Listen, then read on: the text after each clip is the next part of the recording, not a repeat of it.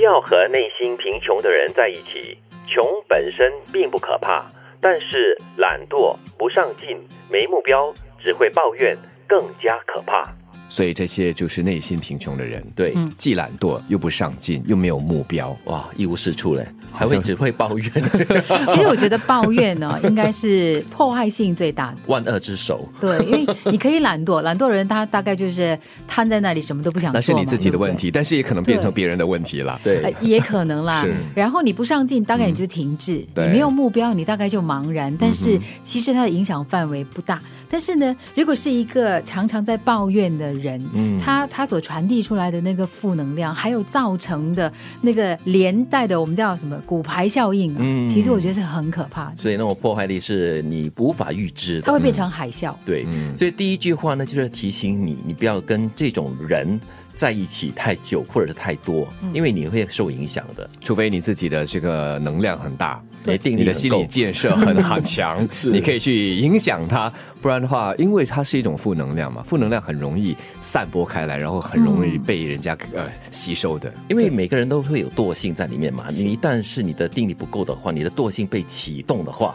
就从此懒惰下去的嗯你话，设你就想会失去目标了。一般上，如果一群朋友或者是三两个朋友在这个饭桌上茶余饭后哈，说着说着聊着聊着开始埋怨某一个人，说某个人的不是的话，大家就很容易绕着这个话题在那里说，而且可能会越说越激动。而且它会，它会使到很多不合理的东西变合理化，嗯，然后你自己可能内在的会不断的让这个东西慢慢的发酵，慢慢的发酵，结果你会，我我觉得我们常会被蒙蔽，你就会觉得说，是喽，你看，你看，你也觉得对不对？嗯你也觉得对不对？大家都觉得，所以对问题都不在我们身上，为什么呢？所以人家才说哈、其实所谓的心虚的人很容易形成一个联盟，嗯他们形成个联盟就叫我们我们互助嘛，对这是一种开关引号互助的心理，因为你 back 我，我 back 你嘛，对一群心虚的人合在一起呢，就是就是坚强他们的一些意志了。但是我之前看过一篇那个职场的那个什么什么理论的啦，他们就说呢，你以为他们在撑你，对不对？但是其实他最后会变成 backstab 你，不是 back 你，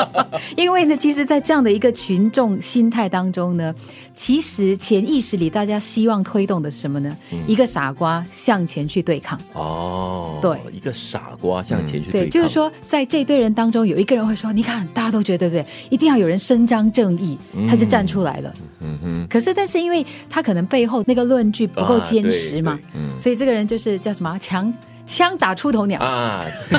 个出头鸟就是笨鸟先飞嘛。 对嗯但是让我也想到这个网络暴力，也就是一种群体的一种暴力，对联合起来的一一群心虚的人，这种键盘战士的一种联盟。嗯，所以一种负能量强大，它可以随着一组人而越来越强。嗯，如果反观，如果是正能量的话，大家彼此的加油鼓励，会或者是朝很正面的目标去前进的话，它也是一股力量。我所以群体的力量、群组的力量是不容忽视的。对，要像杰西刚刚讲到的这个网络霸凌的情况，我们真嗯的一直在听到这个东西。最近不是又有另外一个韩国女星，也是因为受到网上的霸凌，结果自杀了吗？对。我最近看到一个视频，是那个香港那个大白鲨玛利亚，哦，玛利对亚那个演员呐、嗯他就说。人只能做一件事情，你才能够好好的活着，就是任何的东西你都都要往好处想。他就说，如果你约了一个人，他迟到，你不要生气，你不要在那边充满那个什么负能量，怨气啊怨他，然后生气啊。他说，他说他塞车，你就给他塞车好了，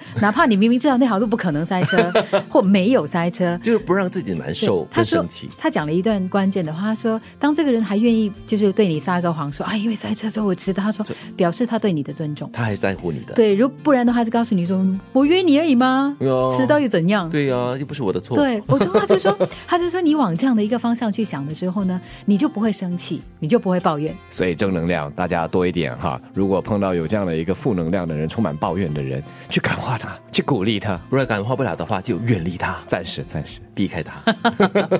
不要和内心贫穷的人在一起。穷本身并不可怕，但是懒惰、不上进、没目标、只会抱怨更加可怕。